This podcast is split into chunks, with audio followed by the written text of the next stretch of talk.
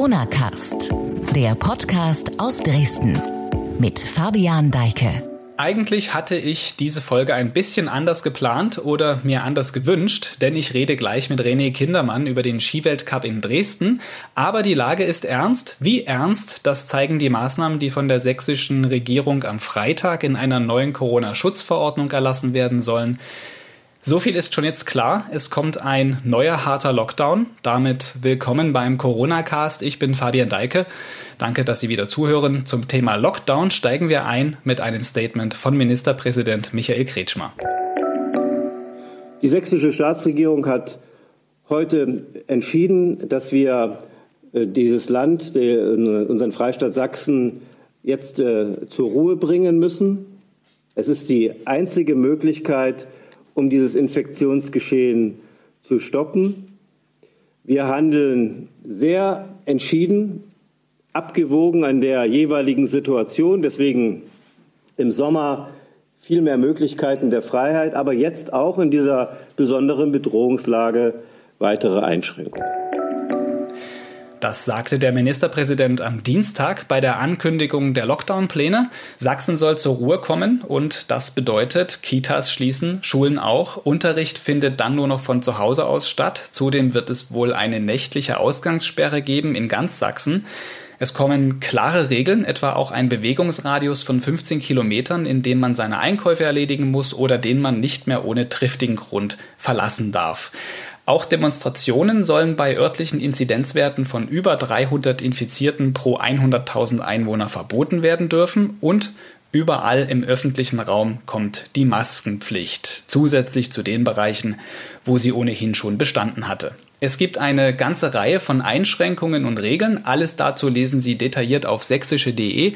Links zu passenden Inhalten stehen wie immer in der Beschreibung dieser Podcast-Folge. So, jetzt kommen wir zum eigentlichen Thema dieser Podcast-Folge, nämlich dem Skiweltcup in Dresden. Der soll vom 19. bis 20. Dezember am Elbufer stattfinden. Wie das abläuft unter Corona-Bedingungen, darüber hatte ich am Dienstagmorgen, ungefähr drei Stunden vor Bekanntwerden der Lockdown-Pläne, mit dem Organisator René Kindermann gesprochen. Das Gespräch war also noch vor Veröffentlichung teilweise schon wieder überholt. Deshalb haben wir nachträglich Passagen noch einmal per Sprachnachrichten hin und her geschickt, ausgetauscht, sodass der Talk nun auch aktuell ist.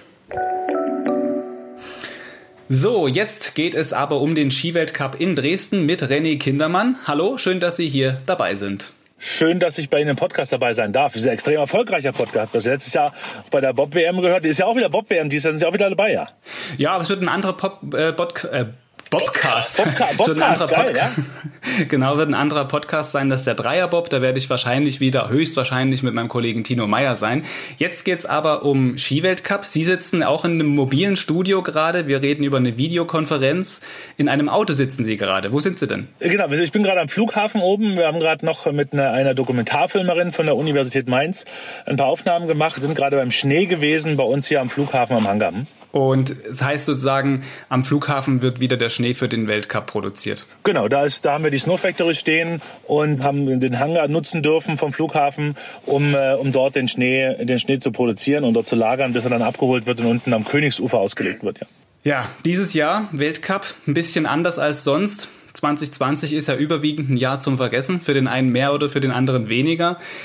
Jetzt schaue ich gerade so auf Ihr Projekt oder von dem Sie immer sagen, es ist eine Herzensangelegenheit, dieser Skiweltcup. Keiner kann dieses Jahr dahin. Er findet ohne Zuschauer statt. Wie geht's Ihnen dabei? Naja, also das ist schon, es ist ja jetzt nicht so, dass wir überrascht worden sind davon, dass das ohne Zuschauer stattfindet. Das war ja, war ja schon irgendwann dann relativ klar, spätestens nachdem der Fußball dann wieder ohne Zuschauer stattgefunden hat seit November, dass wir da keine, dass wir da nicht aus der Reihe tanzen werden. Und deswegen ist das so in diesem Jahr. Das ist nicht schön, weil es einfach die Atmosphäre hm, anders sein lässt. Wir wissen das ja alle von Fußballspielen. Das ist genauso im, im, beim Weltcup und beim Skilaufen oder beim Biathlon. Ähm, wenn wir das jetzt sehen in diesen Tagen, wenn da die Zuschauer nicht da sind, die das Besondere ja machen an so einem, in so einem Stadionatmosphäre, so wie wir es auch in Dresden haben, dann fehlt ein bisschen was. Wir werden das versuchen, ein bisschen aufzufangen, zumindest akustisch gesehen.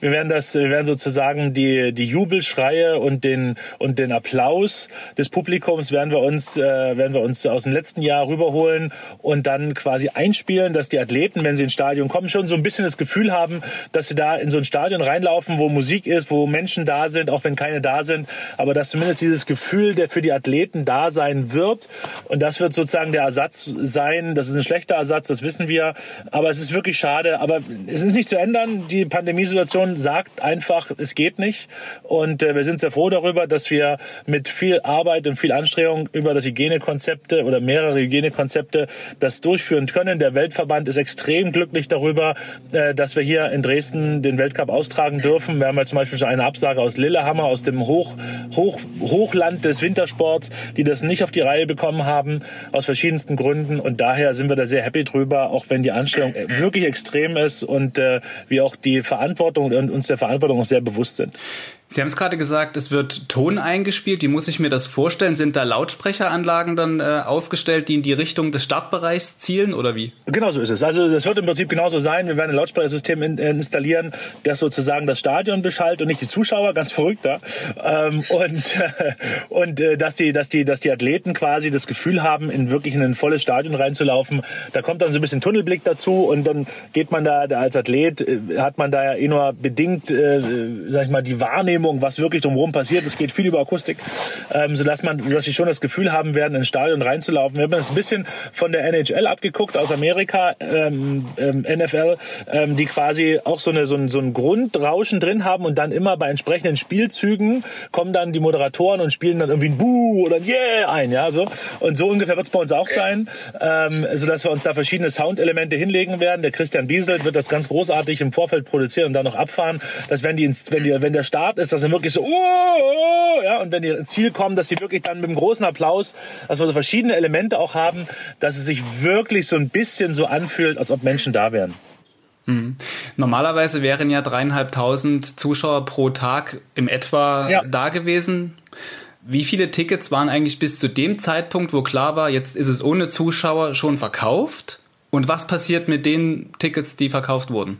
Also wir hatten so ein paar hundert Tickets verkauft. Das war natürlich auch sehr, äh, sehr ruhig. Und also dieses Jahr losgelaufen, weil natürlich alle wussten, na mal gucken, was da passiert, sodass wir da ganz, äh, ganz entspannt sein können. Und das, die, für das Tickets haben wir uns Folgendes ausgedacht.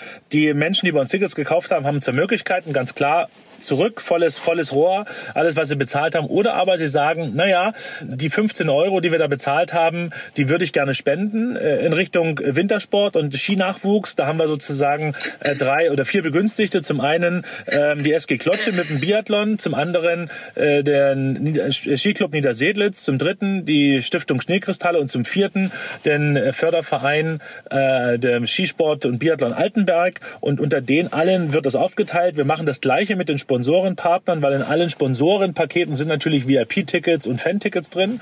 Und dort haben wir auch alle Sponsoren abgefragt und gefragt, ob das für sie in Ordnung wäre, wenn wir das Geld, was an Tickets, an Ticketgeld in einem Sponsor, in einem Sponsorvertrag drinsteckt, wenn wir das ummünzen würden und dieses Geld dann weitergeben würden an die Skivereine. Und wir haben, Sie können, Sie ahnen es, von den Sponsoren überall grünes Licht bekommen, die sehr gern das Geld dann weitergeben. Und da gucken wir mal, im Januar werden wir dann eine Abrechnung haben, ähm, wie viel Geld dann auch aus dem Ticketverkauf wieder zurückläuft. Aber ich gehe mal davon aus, dass wir irgendwo zwischen 5.000 und 8.000 Euro an diese vier Begünstigten dann rausgeben können, was natürlich dann für die Vereine super ist und auch für die Stiftung toll ist, äh, dort ein bisschen Geld zurückzubekommen aus dem System Ski Weltcup. Okay, das ist ja eine gute Sache eigentlich. Ja. Eine nicht so gute Sache ist, dass die Favoriten abgesagt haben jetzt auch. Also vor einigen Tagen wurde bekannt, dass die skandinavischen Top-Teams nicht nach Dresden kommen werden. Also Namen wie Johannes Klabo oder Lynn Swan, die letztes Jahr im Einzel- und auch im Teamwettbewerb gewonnen hatte, die Schwedin. Sie wird nicht dabei sein. Norwegen, Schweden, Finnland haben abgesagt da leidet ja schon irgendwie das internationale Interesse. Lohnt sich vor diesem Hintergrund der logistische Aufwand, jetzt halt in Klotsche Schnee zu produzieren und ans Elbufer zu bringen, überhaupt diesmal? Ja, absolut. Also man darf ja mal nicht vergessen, wir haben ja insgesamt 27 Nationen am Start. Jetzt sind es drei weniger. Das heißt, wir haben 24 Nationen aus der ganzen Welt. Ne? Australien, Amerika, China, Zentraleuropa, Mitteleuropa, Südeuropa, alle sind da. Und es wäre natürlich fatal und auch ein fatales Zeichen des Skiweltverbandes, weil die Norweger, das ist ja von aus Norwegen angetrieben, weil die Norweger sagen, äh, wir kommen nicht nach Mitteleuropa und da geht es gar nicht darum, dass die uns als Veranstalter nicht vertrauen, sondern die sagen, das Reisen wäre ihnen zu gefährlich. Und jetzt nur weil die Norweger sagen, wir machen das nicht mehr mit, den ganzen Ski-Weltcup-System aufzuhalten. Und auf der anderen Seite darf man nicht vergessen, und das wäre an der Stelle wird es halt sehr merkwürdig. Ich hatte ersten Moment gedacht, dass ja die komplette norwegische und finnische und schwedische Nationalmannschaft zu Hause bleiben. Dem ist nicht so. Die, wie wir gesehen haben, die Skispringer machen einen Dreifachsieg in Nizhny Tagil, die Norweger. Die Schweden sind im Biathlon unterwegs und im, äh, die Norweger ebenfalls. Die Finnen genauso. Die Alpinen sind unterwegs. Die Kombinierer werden unterwegs sein nächste Woche in Österreich. Also nur die Langläufer haben quasi Angst vor dem Reisen aus Norwegen Richtung Mitteleuropa. Das ist für viele unverständlich.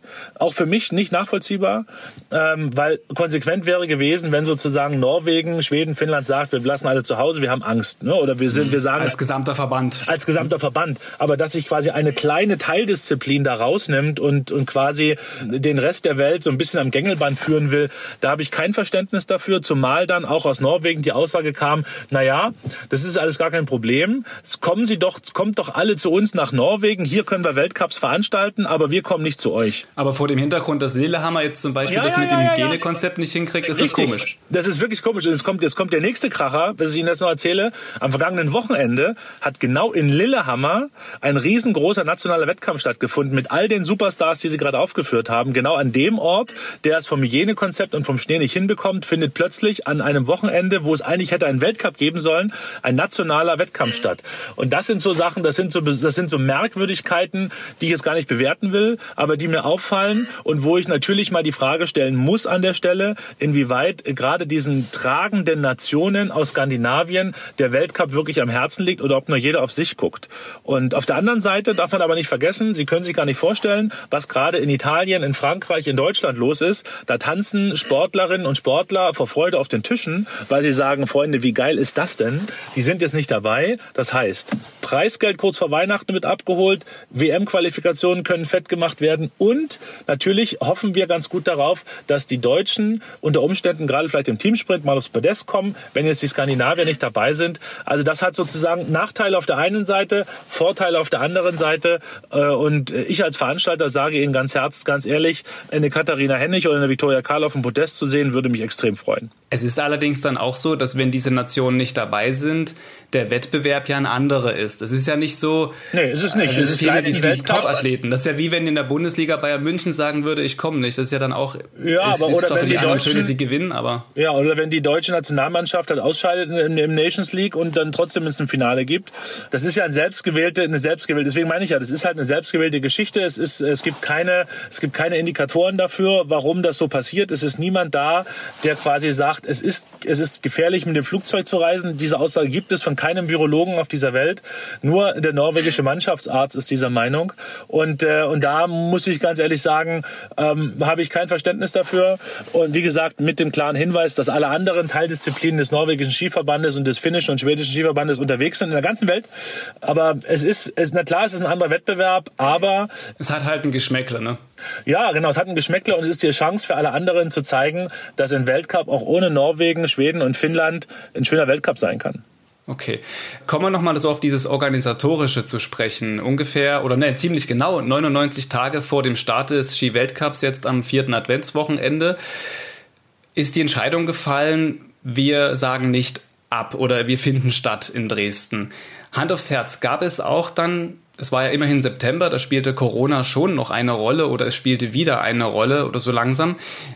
Haben Sie auch mal an Absage gedacht? Nee, zu keinem Zeitpunkt, weil, weil ja immer klar war, dass wir quasi in so einem großen Weltverband unterwegs sind, der alles dafür tun wird in Sachen Hygienekonzepte, dass das stattfinden kann und vor allen Dingen, weil wir auch die klare Botschaft unserer Partner und Sponsoren hatten, äh, zu sagen, also wenn ihr es safe und sicher hinbekommt, sind wir an eurer Seite und möchten auch gern, ähm, dass dieser Weltcup stattfindet. Und man darf ja nicht vergessen, dieser Weltcup ist ja immer auch ein, ein Marketinginstrument für die Stadt und für den Freistaat gewesen. Und in Zeiten, wo quasi es keine Berichterstattung gibt über Weihnachtsmärkte, über den ältesten Weihnachtsmarkt äh, des Landes und so weiter, kommen wir dann an so einem Wochenende um die Ecke und sammeln zwischen 40 und 80 Millionen Fernseher Fernsehzuschauer ein, je nachdem, ob man China mitnimmt oder nicht, sammeln so viel Zuschauer ein und zeigen die Stadt äh, in der Welt sozusagen. Und das ist schon eine Besonderheit und auch eine, auch eine schöne Sache. Wir haben uns da ein paar gute Sachen einfallen lassen äh, mit der Stadt gemeinsam, mit der, mit der Dresden Marketinggesellschaft in Sachen Plakatierung, dass man da immer gut unterwegs ist und dass man auch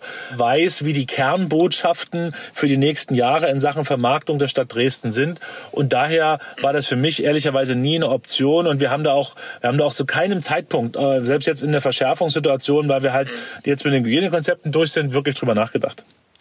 Nun herrscht in Sachsen ab kommender Woche in Sachen Corona aber eine neue Situation. Die Regierung verschärft die Maßnahmen. Es gibt einen, man kann schon sagen, harten Lockdown. Das heißt, alle müssen sich noch mehr einschränken, aber Spitzensport findet trotzdem weiter statt, damit auch der Weltcup. Das fassen sicher nicht weniger auch als ungerecht auf. Was sagen Sie denen? Dieser Spitzensport ist halt ein großer Wirtschaftsfaktor und das gilt, das gleiche gilt für Handball, das gleiche gilt für Fußball, für Volleyball. All das läuft ja ganz normal weiter und ähm, diese Sportler verdienen damit ihr Geld und ähm, das ist der Grund, warum die Regierung halt sagt, okay, das ist Wirtschaft und deswegen äh, kann das stattfinden unter Auflagen. Das ist natürlich nicht so, dass da irgendwie jetzt Sportler kommen können, alle machen können, was sie wollen, sondern das sind unglaublich strenge Hygieneauflagen, die da gelten und die da zu Recht auch gelten. Die Sportler kommen in einer sogenannten sogenannten Snowflake Bubble, haben einen digitalen Covid-19-Pass, wo wir nach, nachgucken können bis in den November hinein, wer hat wo welche Tests gemacht, wie waren die Ergebnisse der Tests, müssen sich alle nochmal testen, bevor sie in Dresden kommen, bevor sie nach Dresden kommen und bevor sie überhaupt aufs Gelände drauf dürfen. Alle Mitarbeiter, die sozusagen rund um den Weltcup arbeiten, werden jeden Tag alle getestet. Also es ist nochmal eine Verschärfung, die wir selber machen, die gar nicht notwendig wäre von den Vorschriften her, aber wo wir selber sagen, es ist uns wichtig möchten, dass das der sicherste Weltcup, den es überhaupt nur geben kann, ist. Wir haben extra ein Labor verpflichtet. Das sind auch die Kollegen, die die Weltmeisterschaft in Oberstdorf ähm, absichern werden. Die werden hier von, von Dienstag bis Sonntag sein und werden jeden Test, jeden Tag diese ganzen Schnelltests machen, die PCR-Tests durchführen. Wir werden auch hier das Gesundheitsamt auf dem Gelände haben während des Weltcups, die alles nochmal genau überprüfen. Unser Hazard-Manager ist da im engen Austausch, sodass das sozusagen stattfinden kann. Aber wie gesagt, ganz grundsätzlich reden wir über Profisport und ähm, solange die Bundesliga und die Handball-Bundesliga und die Volleyball- und Eishockey und alle, die im Ligen spielen, weil da, denen geht es ganz genauso. Das sind Menschen, die damit ihr Geld verdienen. Und man darf auch nicht vergessen, hinter diesem Weltcup sind über 80 Prozent Menschen, die hier aus Dresden und Umgebung hier arbeiten, aus dieser gebeutelten Eventbranche, die damit auch nochmal äh, am Jahresende nochmal ein bisschen Geld verdienen können. Viele davon haben das ganze Jahr über nichts zu tun gehabt. Die haben sich bei uns äh, im Januar verabschiedet vom Weltcup und die sehen wir jetzt wieder und die hatten zwischendurch sehr, sehr wenig zu tun. Das ist auch nochmal äh, ein sehr schöner Moment, die einfach da zu haben und denen einfach nochmal eine gute Aufgabe zu geben am Jahresende, damit sie ein bisschen Geld verdienen können. Also all das zusammen, äh, sage ich halt, ähm, findet statt, kann stattfinden und ist auch gesetzlich so abgesichert. Den Weltcup habe ich als Reporter für sächsische.de zweimal mitgemacht. Ja. Äh, vor allem in dieser Vorbereitungsphase. Also ich war bei den Snow Factories, ich habe gesehen, wie die Strecke präpariert wird und auch diese ganzen Aufbauarbeiten, auch dieses große VIP-Hospitality-Bereich, diese große Aufbaute da. Wird das dieses Jahr, weil es ja wirklich dann keine Zuschauer gibt und auch weniger Leute dann an dem Standort sind, alles etwas kleiner dimensioniert oder wird Business as usual alles aufgebaut? Nee, wird viel kleiner sein. Das Hospitality-Areal wird es nicht geben. Wir werden da ein kleines Containerdorf unten hinstellen mit Aufenthaltsräumen für verschiedene, verschiedene Mitarbeiterinnen und Mitarbeiter und alle anderen Sachen werden auch natürlich deutlich zurückgefahren, weil einfach die Gegebenheit so ist und wir das auch gar nicht brauchen und diese ganze Infrastruktur gar nicht gebraucht wird. Das, was der Sport braucht, wird äh, zur Verfügung gestellt und wird so zur Verfügung gestellt, dass es wirklich ein exzellenter und Weltklasse-Weltcup wird. Aber das Ganze drum und dran, diese, diese schönen und diese spannenden, natürlich auch für Veranstalter spannenden Geschichten mit Firmenveranstaltungen, mit all dem, mit dem Charity-Läufen und sowas, sowas wird es alles nicht geben. Eigentlich sollten ja auch in der kommenden Woche Schulklassen vor den Wettkämpfen den Schnee für ihren Sportunterricht nutzen können. Nun sind Schulen aber nächste Woche geschlossen. Schüler sollen zu Hause lernen. Hat das Auswirkungen auf Ihre Planungen? Ja, das hat leider wirklich große Auswirkungen auf unsere, auf unseren Schulsport auf Schnee, weil der kann leider nicht stattfinden. Die Schulen sind zu und damit gibt es auch keinen Schulsport auf Schnee. Wir haben ähm, alle Schulen angerufen. Da waren wirklich ganz traurige Menschen am Telefon, die gesagt haben, oh, die Kinder haben sich so drauf gefreut. Und wir sind alle so euphorisch gewesen, dass wir da diese Schultage verbringen können äh, bei euch auf dem Schnee, die natürlich deutlich sicherer sind, als im Klassenzimmer zu sitzen, muss man ehrlicherweise sagen. Nun kann das leider nicht stattfinden. Wir haben jetzt alle Schulen informiert. Da haben wir wirklich Sachen erlebt am Telefon, die sind ganz herzzerreißend. Wir wissen, dass die Kinder sehr traurig sind. Wir haben ähm, kleine Geschenke für sie natürlich vorbereitet gehabt, für die Tatsache, dass wenn sie dann zu uns kommen, dass sie dann Weihnachtsmänner mit nach Hause nehmen können und so weiter und so fort. Das bringen wir denen alles, damit sie eine gute Zeit haben und dass sie diese vier Wochen äh, Weihnachtsferien, Lockdown ganz gut überstehen. Also Schulsport findet leider nicht statt. Das tut uns sehr leid. Alles andere, wie gesagt, wie geplant, der Weltcup kann gut stattfinden. Sie hatten jetzt schon mehrfach das Wort Hygienekonzept im Mund und angesprochen. ja. Unser Hauptarbeits. Kann ich mal. Mich würde wirklich interessieren, wie das so ein bisschen auch, also vielleicht könnte man ins Detail ein wenig gehen, um einfach so vielleicht zu zeigen, ich stelle mir das hier wahnsinnig schwierig und aufwendig vor, so ein Konzept zu erarbeiten. Und dann finde ich es wahrscheinlich noch schwieriger und anspruchsvoller, dass es Leute gibt, die dann an den Wettkampftagen auch tatsächlich dafür da sind, das zu kontrollieren, dass das eingehalten wird. Stelle ich mir echt aufwendig vor. Und da haben sie den Finger genau in der Wunde, genauso ist es in, in beiden Fällen. Also wir hatten im Bereich Vorbereitung und Erarbeitung das große Glück, dass quasi zum einen der Weltverband, der Skiweltverband, ein Hygienekonzept für seine Weltserie und für seine Athleten aufgelegt hat. Zusammen mit dem, mit dem Mann, der auch das Hygienekonzept für die Tour de France entwickelt hat. Äh, dann hatten wir das Glück, dass der Deutsche Skiverband zusammen mit dem DOSB Konzepte gebaut hat für den deutschen Sport. Erstmal für den deutschen Sport im Allgemeinen, der DOSB außer Fußball und der DSV, der Deutsche Skiverband im Speziellen für den Wintersport, sodass wir perfekte Grundlagen Grundlagen hatten, wo wir quasi aufsetzen konnten und mit den, äh, mit den Dingen, die jetzt für Dresden speziell sind, Laufwege, Eingangskontrollen, Testungen, äh, wie viel, wie viel Stunden vorher muss ein Test da gemacht werden und so weiter. Damit haben wir es ergänzt und dann zusammengefügt und äh, deswegen war die Erarbeitung gar nicht so kompliziert, weil wir eine super Grundlage hatten von den großen Verbänden und von diesen Weltsportverbänden und haben dann dazu noch einen sogenannten Hazard Manager uns eingekauft. Das ist äh, Reiko Morales, der quasi als erster ähm, Hygienebeauftragter auf der Welt Boxkämpfe mit Zuschauern organisiert hat. Das waren also die ersten, das war damals in Magdeburg, das waren, das war der, waren die ersten Boxkämpfe Open Air damals und auch in der Halle auf der ganzen Welt, die mit Publikum stattgefunden haben. Der hat ein großes Know-how, was das betrifft, hat uns da toll zu, äh, zugearbeitet und wird dann auch, um jetzt weiterzukommen, derjenige sein, der es kontrolliert. Ähm, der wird also die ganze Zeit rumlaufen und überall genau das kontrollieren, äh, was, was umzusetzen ist. Wir haben, um mal ganz grob gesprochen, das Gelände des Ski-Weltcups betritt niemand, ohne getestet zu sein. Jeden Tag werden alle Mitarbeiter, die sich außerhalb der sogenannten Snowflake Bubble, also der, der, der Blase, mit der die FIS unterwegs ist, alle Mitarbeiter, die sich außerhalb dieser Blase bewegen, werden jeden Tag mit Schnelltests morgens äh, überprüft und nur wer einen negativen... Also das sind dann Leute, die zum Beispiel äh, an der Strecke Mitarbeiter, stehen. Test, äh, genau, die sind das, also unsere Volunteers, die da arbeiten, die Mitarbeiter, die unterwegs sind, die Leute auf dem Schnee, die Zeitnehmer. Ähm, da gibt's ja doch noch ein paar, also wir haben so pro Tag zwischen 100 und 120 Tests, die wir machen. Ähm, und äh, die werden alle durchgetestet und die Athleten dürfen nicht aufs Gelände, wenn sie nicht einen äh, 48 Stunden alten negativen PCR-Test im Gepäck haben. Wenn sie das nicht haben, wird der Test bei uns gemacht und sie kommen in der Zwischenzeit in ein von uns zur Verfügung gestelltes Quarantänezimmer ähm, und äh, müssen sozusagen sich fern der, fern der Blase bewegen. Und erst wenn der Test negativ ist, dürfen sie dann in die Blase einsteigen. Wir haben im Bilderberg Hotel ein Hotel im Hotelsystem erarbeitet, wo wir quasi eine eigene Lobby haben für die Sportler mit eigenen Zugängen zu den Zimmern und so weiter und so fort, mit eigenem Personal, mit eigenem Frühstücksraum, mit Abständen und so weiter und so fort. Also all diese Sachen haben wir getan und das wird die Herausforderung sein, das auch sehr gut umsetzen und überprüfen auf dem Gelände. Hilft ein bisschen, dass wir quasi auch natürlich die Mitarbeiterzahl deutlich reduzieren konnten. Ne, wir waren in den Jahren davor mit 250 bis 300 Volunteers unterwegs. Jetzt haben wir noch 80, die jetzt unterwegs sind, äh, um das alles abzusichern. Das hilft natürlich, das Personal ein bisschen klein zu halten. Die kommen hauptsächlich auch aus Dresden und Umgebung, sodass die mit dem ganz normal in ihrer Stadt, wo sie leben, mit anreisen oder mit hinkommen und dann wieder nach Hause gehen können und jeden Tag getestet werden. Auch angesprochen hatten Sie vorhin schon mal ganz grob kurz das Thema Nachnutzbarkeit. Ich fasse mal ganz kurz zusammen. Der Freistaat Sachsen fördert den Skiweltcup auch dieses Jahr mit 150.000 Euro aus dem Sportförderungsprogramm. Begründet wird das auch durch diese Nachnutzbarkeit der Strecke, dass eben Leute im Anschluss an den Skiweltcup auf die Strecke gehen können, dort äh, Skilanglauf probieren können, auch mal eine Runde drehen Dieses Jahr ist es ja durch Corona aber eher so, dass man Menschenansammlungen eher meiden soll. Sport, ja, ist in Ordnung, aber große Menschenmassen sollten ja eigentlich nicht unbedingt zusammenkommen. Wie passt das dann zusammen, diese Nachnutzbarkeit der Weltcup-Strecke unter Corona-Bedingungen? Mhm.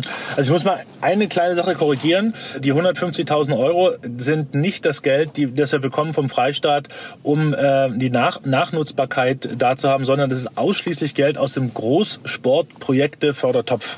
Also aus diesem Fördertopf werden Weltmeisterschaften, Obermeisterschaften, Weltcups, wie Klingenthal zum Beispiel, Altenberg, das Rodeln oder Fechtweltmeisterschaften in Leipzig und so weiter werden aus diesem Topf bezahlt und be bezuschusst. Also dieses Geld ist ausschließlich dafür da, den Weltcup zu organisieren. Die Stadt Dresden wiederum hat uns Geld zur Verfügung gestellt, damit wir quasi genau auch das tun können, nämlich diese Nachnutzbarkeit für den, für den Breitensport und für den Schulsport. Und wir sind auch dran, mit dem Sächsischen Skiverband zwei Nachwuchswettbewerbe aufzulegen. Am Freitagabend 100 Meter Sprint für die Kaderathleten, ausschließlich Kaderathleten, geht nur. Und am Sonntagabend dann noch die, äh, die Nachnutzung über den Sachsen Cup auch dort ein Distanzrennen ausschließlich für Kaderathleten. Allerdings Kaderathleten, Langlauf, Biathlon und nordische Kombination. Hm. Also wird die Strecke auch anderweitig genutzt als ja. jetzt rein für den Top-Sport. Absolut. Hm. Wie lange wird die Strecke ungefähr erhalten bleiben? Gibt es da mal so Rahmenwerte? Ja. Also in diesem Jahr ja nur sehr kurz, weil wir ja quasi dann Weihnachten schon wieder alles abgebaut haben wollen. Und, ähm, und dann geht sozusagen Donnerstag, Freitag in die Vorbereitung für den Weltcup. Am Wochenende dann der Weltcup mit dem 100-Meter-Sprint am Freitag, dann der Weltcup Samstag, Sonntag, Sonntagabend der Sachsen-Cup und dann beginnen Sonntagnacht quasi schon die Abbauarbeiten, sodass wir dann ähm, alles weggeräumt haben. Am 24. um 12 werde ich noch einmal übers Gelände gehen, mich von den letzten Mitarbeitern äh, verabschieden, in, in die Weihnachtsferien, in die Weihnachtsferien schicken und dann ist da alles wieder, als ob nichts gewesen wäre. Ein bisschen Schnee wird noch liegen, das ist sicher, aber alles andere ist weg. Vielleicht kommt ja auch noch welcher dazu, wer weiß. Ja, das kann passieren. Äh, der Weltcup profiliert sich ja auch immer so ein bisschen als Übermittler einer Werbebotschaft. Für Dresden hatten Sie auch vorhin schon mal angerissen, das Thema als touristisches Ziel dass das wirkt, ist in den letzten Jahren auch ersichtlich gewesen. Zumindest in den, es war ja immer im Januar der Weltcup die letzten Jahre und da hat man gesehen, dass bis zu 15 Prozent, ungefähr 15 Prozent mehr Übernachtungsgäste in den Hotels in den Innenstädten waren. Und es gibt auch Berechnungen, wie viel dieser Weltcup für Dresden ungefähr wert ist, zumindest auch, was das wert ist, dass er überall auf der Welt gezeigt wird. Gibt es auch dieses Jahr vor dem Hintergrund, dass eben die Top-Nationen nicht da sind, genauso viele TV-Stationen, gibt es genauso viele Stunden Fernsehen wie sonst auch immer? Ja, mehr sogar noch in diesem Jahr. Weil wir ja aufgrund der Tatsache, dass wir äh, jetzt im vergangenen Jahr hatten wir, ich glaube, 18 Nationen am Start. In diesem Jahr sind es dann 24 Nationen. Und damit kommen natürlich auch so ganz neue Märkte wie Slowenien. Die Chinesen sind ganz stark mit dabei in diesem Jahr, weil natürlich das Olympia vor der Tür steht. Auch die Nordamerikaner sind noch mal ein bisschen stärker mit eingestiegen. Also das wird sich die Waage halten. Und das ist, glaube ich, auch so ein Trugschluss der Norweger, dass sie halt glauben, dass wenn sie nicht dabei sind, der Weltcup äh, nicht diese Bedeutung hat. Man darf nicht vergessen, die Norweger im norwegischen Fernsehen, auch wenn da immer so 70 und 80 Prozent Einschaltquote dran stehen, sind es am Ende 700.000, 800.000 Menschen, die zugucken. Von denen gucken trotzdem 500.000 zu, weil es einfach Skilanglauf ist und weil sich einfach interessiert, was da passiert. Aber im Gesamtkonstrukt von ich sage jetzt mal 50 Millionen Fernsehzuschauern in Europa, 80 bis 100 Millionen Fernsehzuschauern auf der ganzen Welt, sind halt 800.000 Norweger. Selbst wenn sie alle wegbleiben würden, nicht wirklich relevant. Und, äh, und wir haben auch in diesem Jahr wieder äh, neuen Partner gewinnen können mit Nielsen. Das ist also eine der größten äh, Vermarktungsagenturen oder, oder Analyseagenturen der Welt, die auch für den, für den Ski-Weltcup unterwegs sind und dort äh, für, den, für den, für den Ski-Weltverband unterwegs sind, dort die Analysen machen. Die werden in diesem Jahr unsere Analysen auch machen und werden auch eine weltweite Auswertung machen in diesem Jahr erstmals, dass wir bis nach Asien und bis nach Nordamerika wirklich mal genau gucken, was passiert da eigentlich mit den Bildern aus Dresden, sodass wir da wieder, denke ich, genauso genauso gut aufgestellt sind und auch mit diesem berühmten Werbewert, der da zurückläuft in die Stadt, der wird sich nicht viel unterscheiden von dem der Jahre davor. Ich glaube sogar persönlich, das sehen wir so ein bisschen ja an den Einschaltquoten aktuell, dass der sogar noch höher sein wird, weil einfach, das ist eine ganz einfache Rechnung, viele Menschen zu Hause sind an den Wochenenden der, auf der ganzen Welt, anstatt normalerweise sich auf Weihnachtsmärkten unterwegs zu sein oder im Shopping, im Shoppingwahn sich zu ergeben. Und daher sind die Einschaltquoten aktuell sowieso im Fernsehen sehr hoch im Vergleich zu den Jahren davor und werden an diesem letzten Wochenende Wochenende vor Weihnachten natürlich genauso hoch sein. Reden wir vielleicht noch mal ganz kurz über das Finanzielle. Also wir haben gehört, TV-Gelder wird es geben, weil auch genügend Stationen da sind, die das übertragen. Ja, da muss ich kurz einhaken. Fernsehgelder gibt es keine, weil Fernsehgeld ist äh, anders geregelt im Skiweltverband und beim DSV. Das Fernsehgeld bleibt komplett beim Deutschen Skiverband und äh, beim Vermarkter Infront. Wir kriegen aus, wir kriegen kein Fernsehgeld. Das ist die große Krux übrigens an der Finanzierungsschwierigkeit. Zum Beispiel solche Sachen wie Biathlon oder andere Sportarten, die bekommen, da bekommen die lokalen Veranstalter aus dem Fernsehgeld, das ja sehr, sehr hoch ist von den Erlösen, die da erzielt werden, bekommen sozusagen einen Rückfluss. Das ist im Skiweltverband und im speziellen im Langlauf nicht der Fall. Also wir bekommen kein Fernsehgeld. Umso mehr tut es ja weh, dass keine Zuschauer da sind. Herr Kindemann, schreiben Sie dann dieses Jahr rote Zahlen? Nee, wir schreiben äh, zum Glück keine roten Zahlen, weil wir den, das, den Zuschauerausfall uns über die Sportförderung des Bundesinnenministeriums hat der DSV beantragt für uns und wir bekommen sozusagen das Geld, was die Zuschauer, also das Minus, was bei uns im Plan steht, jetzt logischerweise, wenn die, wenn die, wenn die Zuschauergelder ausbleiben, dieses Minus wird ausgeglichen durch den, durch den, ähm, so wie das alle bei allen Sportarten aktuell ist, wie das die Handballer haben, wie das die Volleyballer haben, wie das auch in Altenberg passiert beim Weltcup, wird ausgeglichen über den, über den, Hilf, über den Sporthilfefonds der Bundesregierung. Und das hat der DSV für uns beantragt. Das Geld ist schon genehmigt. Und daher wird es wieder eine schwarze Null, zum Glück. Kommen wir noch mal ganz kurz auf die Rolle des Ski-Weltverbandes FIS zu sprechen. Im sportlichen Bereich hat der Trainer der Langlaufmannschaft Peter Schlickenrieder gesagt, dass es ein Armutszeugnis des Weltverbandes sei, dass er nicht reagieren würde wirklich auf diese Absagen der Top-Nationen. Er fühlt sich da so ein bisschen auch allein gelassen oder im Stich gelassen. Was Ihre Aussagen gerade zu dem ganzen Corona-Thema, dass man da Unterstützung bekommt, klang das jetzt ein bisschen anders oder täuscht das? Fühlen Sie sich im Stich gelassen vom Weltverband oder ist die Zusammenarbeit okay? Also mit dem Weltverband Zusammenarbeit auf unserer Ebene ist okay, weil sie halt minimal ist. Unser großer Partner ist der Deutsche Skiverband, der ja auch der Ausrichter des Weltcups ist, für den wir ihn organisieren dürfen. Und der DSV macht eine exzellente Arbeit. Die haben äh, weit im Vorfeld, im, im März und, in, und April schon erkannt, wie die Lage sein wird. Sie haben uns vorbereitet, haben sich vorbereitet.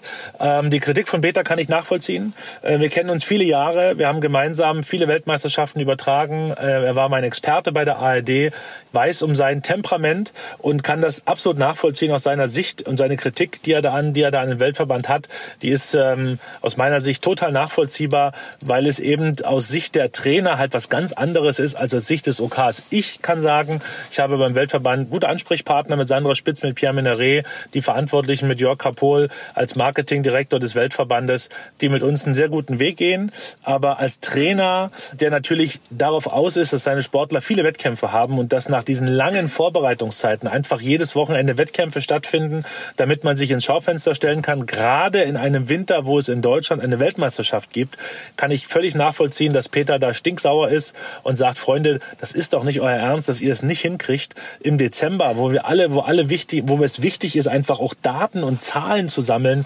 Wettkämpfe zu organisieren. Jetzt haben sie es selber getan, haben in Davos einen sehr guten Wettkampf organisiert mit verschiedenen Nationen, hat der Schlickenrieder organisiert organisiert, kann er also auch ähm, und haben sozusagen da in Davos, wo sie trainieren und wo am kommenden Wochenende der Weltcup sein wird, bevor sie dann zu uns kommen werden, dort haben sie gute Daten erheben können. Der Ski-Weltcup in diesen Jahren Dresden äh, findet ohne Zuschauer statt. Nächstes Jahr wird es ja dann hoffentlich anders sein. Es würde dann nächstes Jahr ja die fünfte Auflage ja. sein. Danach läuft der Vertrag aus. Ja. Dann würde es erstmal Stand jetzt keinen weiteren Ski-Weltcup in Dresden geben. Ja. Ist es so ein bisschen vielleicht Ihre Hoffnung, dass dieses verlorene, in Anführungsstrichen verlorene Corona ja nochmal nachgeholt wird oder ist tatsächlich dann nach Saison 21, 22 äh, Zig in Dresden? Also das, das wird sich, das wird sich zeigen. Der Ministerpräsident hat ja für unser Weltcup-Heft sozusagen, was dann online ausgegeben wird, ein sehr schönes Vorwort geschrieben und er hat dieses Jahr reingeschrieben, dass also mit dem Ski-Weltcup und dem Wintersport am Elbufer ja eine schöne Tradition entstanden ist, genauso wie der Stollen und das Weihnachtsoratorium des Kreuzchores. Mal gucken, äh, wie, äh, wie, wie ernst er das gemeint hat, ob das dem Freistaat wichtig ist, diesen Weltcup zu behalten in Dresden. Ähm, das werden wir, das werden wir mal in aller Ruhe im Februar und im März März uns angucken und werden gucken, wie das weitergehen kann, ob die Stadt Dresden das weiterhaben will. Es war ja auch von unserer Seite immer ein Angebot an die Stadt Dresden. Wir haben ja gesagt, das bieten wir euch an. Wenn ihr das haben wollt, gebt es in den Stadtrat rein. Wenn es im Stadtrat Mehrheiten finden, dann machen wir das sehr gern für euch. Und diese Mehrheiten haben sich ja zweimal deutlich gefunden, dass man sagt, wir wollen dieses Instrument haben, wir wollen dieses Element haben. Und ähm, ob das so weitergehen wird, das wird sich, das wird sich im nächsten, im nächsten Jahr zeigen. Wir könnten weitermachen, das ist überhaupt kein Problem für uns, weil wir so viel Know-how gesammelt haben und ich glaube auch so viel Renommee in der Welt bekommen haben, dass allen klar ist, hier in Dresden kann man einen wunderbaren Weltcup organisieren wenn das von der, von der Stadt und vom Freistaat gesagt wird, nee, das ist, waren die fünf Jahre, das ist völlig in Ordnung. Ich vergleiche das immer so ein bisschen mit Schalke, ne? Diese, der Langlauf auf Schalke, die haben das zwei Perioden gemacht, zweimal vier Jahre und haben danach gesagt, okay, das reicht uns, ist in Ordnung so. Ähnlich ist das in Dresden. Ob man jetzt dann jetzt schon sagt, das reicht uns. Wir haben, wir haben da mit den fünf Jahren oder mit den fünf Weltcups ein gutes Bild abgeliefert und haben jetzt andere Marketing- und Vermarktungsziele. Das muss dann einfach Corinne Misère gemeinsam mit dem Oberbürgermeister äh, mir sagen und festlegen und dann mit dem Stadtrat besprechen. Also ich bin da ganz, bin da ganz entspannt und ganz zufrieden, weil wir haben, wir haben jetzt, wenn wir den Weltcup geschafft haben, vier außergewöhnliche Weltcups hingelegt. Wenn ich mich an den ersten Weltcup erinnere mit 40.000 Zuschauern, die sozusagen um die Strecke drumherum waren, waren, die viel länger war damals mit all den Schwierigkeiten. Vergangenes Jahr mit diesem traumhaften Wetter, mit diesen, mit diesen märchenhaften Bildern und diesem vollen Stadion. Und in diesem Jahr halt so was ganz anderes, was immer wieder neue Herausforderungen bietet und, und was vor allen Dingen auch die Mitarbeiterinnen und Mitarbeiter bei uns immer wieder zu neuen Höchstleistungen antreibt.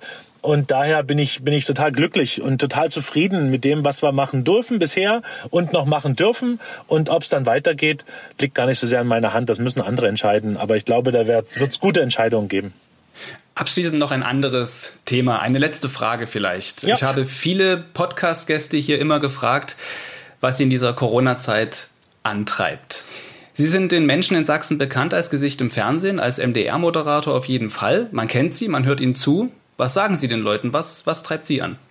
Mich treibt an, dass es in jeder Krise eine große Chance zur Veränderung gibt. Das ist was, was mich in meinem Leben schon oft begleitet hat. Ich habe äh, viele, viele schwierige Momente erlebt im Fernsehen, im, im privaten Bereich und habe gelernt, dass Krisen quasi ein, ein, ein Katalysator für Veränderung sind, weil, weil, weil Sachen ganz schnell gehen.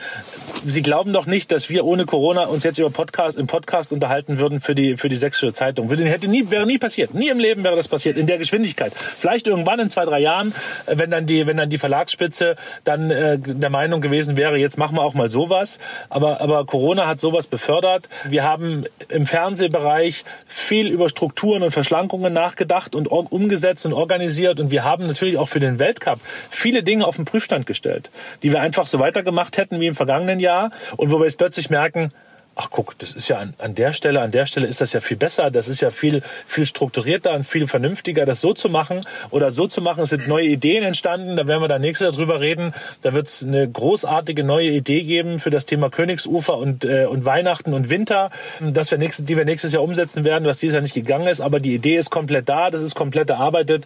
Das wird, wird bahnbrechend sein, sage ich jetzt mal, im, im Weihnachtsland Dresden. Das wird toll. Jetzt will ich aber mehr wissen.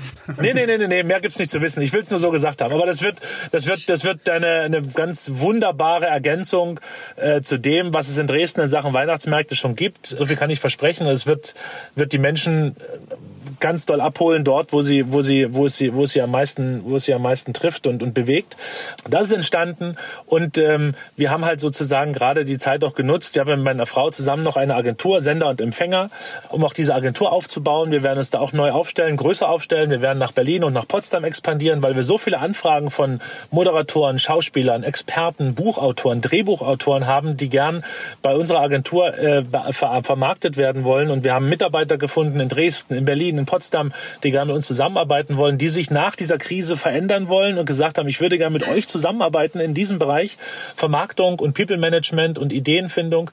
Und äh, das wird ein wird das wird toll. Also das ist wirklich so, so schwierig und so kompliziert alles ist jetzt in dieser Zeit und man sich einschränken muss.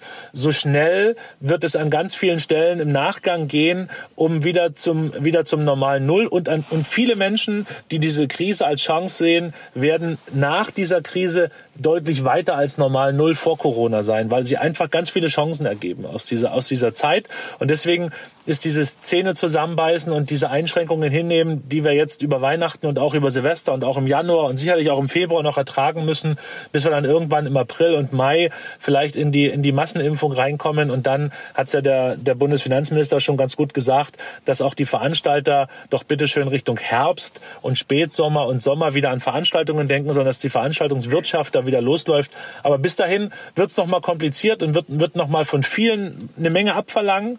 Aber es ist einfach so, diese Pandemie ist einfach tödlich, das muss man ganz klipp und klar so sagen. Und wir müssen einfach gemeinsam dafür sorgen, dass es nicht die Älteren und die, und die Menschen, die so viel tun dafür, dass es die sozusagen dahin rafft, nur weil wir jetzt der Meinung sind, wir müssten jetzt unbedingt nochmal die 15 Prozent in der Altmarktgalerie uns abholen und da alle hinrammeln oder irgendwie, weil Menschen der Meinung sind, nee, nee, das, was der Michael Wendler da in Amerika sagt, das stimmt schon, es gibt Corona gar nicht. Das ist natürlich totaler Unsinn und totaler Schwachsinn. Corona ist da, Corona ist eine Gefahr. Corona kann man. Ist nicht egal. Bitte? Nee, ist, ist nicht, egal. egal. Nee, ist nicht egal, genau. Und äh, Corona kann man begegnen. Die, die, wir wissen, wo die Ansteckungsherde sind. Wir wissen, wie man sich dagegen schützen kann. Und wenn der Impfstoff da ist, wird es wieder sehr entspannt werden. Aber bis dahin ist es eine Herausforderung. Aber wie gesagt, für mich persönlich stecken in solchen Krisen immer mehr Chancen als Nachteile. René Kindermann, das war ein schönes Schlusswort. Vielen Dank, dass Sie sich Zeit genommen haben für den Corona-Cast. Dankeschön. Damit ist diese Folge Corona Cast zu Ende. Meine Kollegen von sächsische.de sind dran, quasi minütlich, um die aktuellen Informationen zum bevorstehenden Lockdown für Sie aufzubereiten. Schauen Sie also gerne bei uns vorbei. Wir haben einen kostenfrei zugänglichen Newsblog, in dem Sie alle relevanten Dinge für Sachsen erfahren. Zudem empfehle ich auch gerne an dieser Stelle unseren Corona Newsletter, in dem Sie täglich ein Update mit allen wichtigen Dingen aus Sachsen in Sachen Corona bekommen. Registrierung und Empfang sind ebenfalls kostenfrei. Die Anmeldung geht unter www.szlink.de slash Corona News. So, damit verabschiede ich mich. Bis zur nächsten Folge. Tschüss.